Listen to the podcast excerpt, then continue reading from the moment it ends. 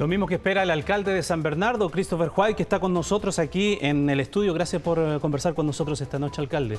Muchas gracias por la oportunidad de poder poner sobre la mesa una situación que tiene a los funcionarios en una situación muy complicada porque lo que ocurrió el sábado es un hecho reiterativo en los últimos meses a propósito de situaciones que ocurren los viernes, los sábados en la noche, a propósito de los distintos fenómenos que ocurren en la zona sur, tanto La Pintana como el Bosque y San Bernardo.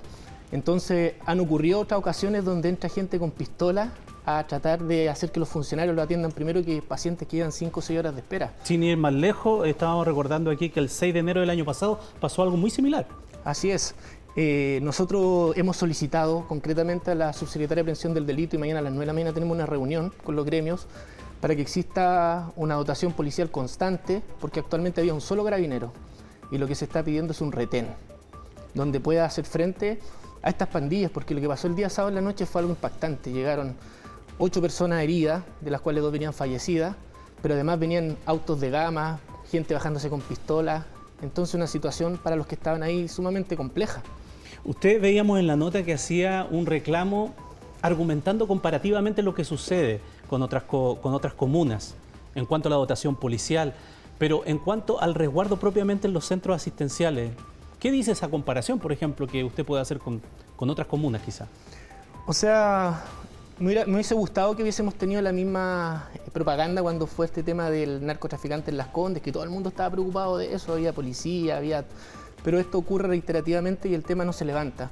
Si hoy día los funcionarios del Hospital El Pino no se movilizan, probablemente este tema pasa desapercibido.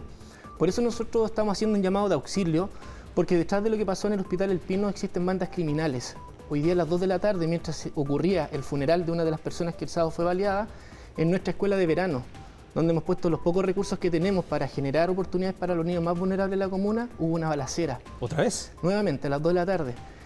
Y efectivamente uno llama a carabineros y carabineros te dice, lo que pasa es que nadie ha llamado para denunciar. Entonces hay un fenómeno bien complejo porque la gente no denuncia porque tiene miedo, tiene temor. Entonces se maneja una cifra negra oscura que es preocupante. Nosotros se decía en el reportaje la tasa de homicidios. Nosotros tenemos una tasa de homicidios como El Salvador. Vitacura tiene una tasa de homicidios como Finlandia. En la región metropolitana existen dos continentes. Sin duda que hay un problema estructural de fondo. Y eso pedimos auxilio y pedimos una política pública que se haga cargo de enfrentar estas bandas criminales organizadas que no solamente están en el narcotráfico, ahora también lo estamos viendo en el comercio ambulante, donde a través de la violencia y la fuerza quieren imponer las normas. Necesitamos ayuda, necesitamos colaboración y una política pública que ojalá tenga mayor infraestructura y también mayor inteligencia para enfrentar la problemática. Perdón, alcalde, referente a lo que nos, no conocíamos el hecho que usted relata de las 2 de la tarde también una nueva balacera, ¿ahí hubo heridos o se está investigando el hecho? No, solamente hubieron disparos al aire y los profesores que estaban en la escuela me llamaron para contarme, porque yo llamé a Carabinero y Carabinero no tenía idea del suceso. Entonces la pregunta que uno se hace, ¿por qué no tienen idea si sabían que había ocurrido un hecho de esta naturaleza?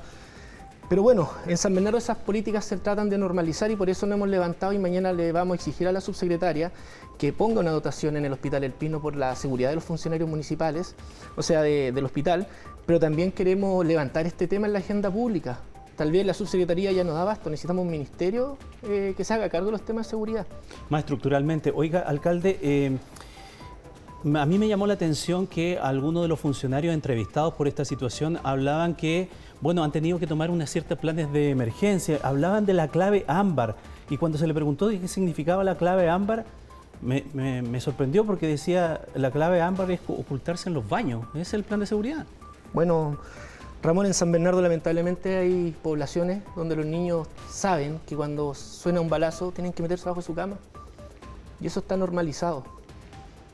¿Te parece justo que la gente de las comunas periféricas, porque no solo San Bernardo, es el Bosque, es la Pintana, Maipú, vimos la fiesta navideña, los incidentes que hubo.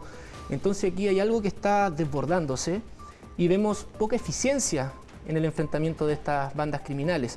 Por otra parte, yo me pregunto cómo llegan granadas, balas de alto calibre, metralletas, chaleco antibala a estas bandas criminales. Hace dos, hace dos semanas en San Bernardo se logró incautar una banda y lo que encontraron fueron esos tipos de eh, armamento. Entonces, ¿cómo llegan esas armas a nuestros barrios? ¿Quién fiscaliza que esto no ocurra? Alcalde, se ha dicho muchas veces en política eh, a nivel central de una estrategia de intervenir los barrios más conflictivos. Lo hemos escuchado reiteradamente.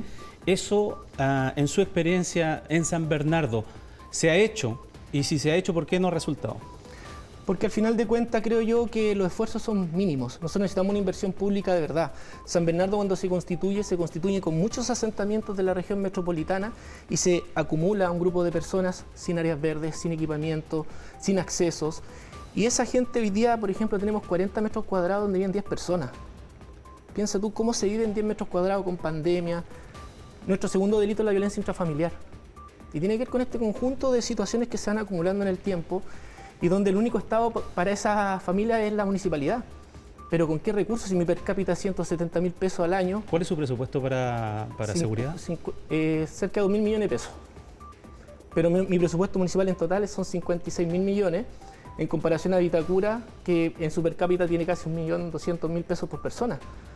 Entonces, hay más recursos, hay más dotación policial.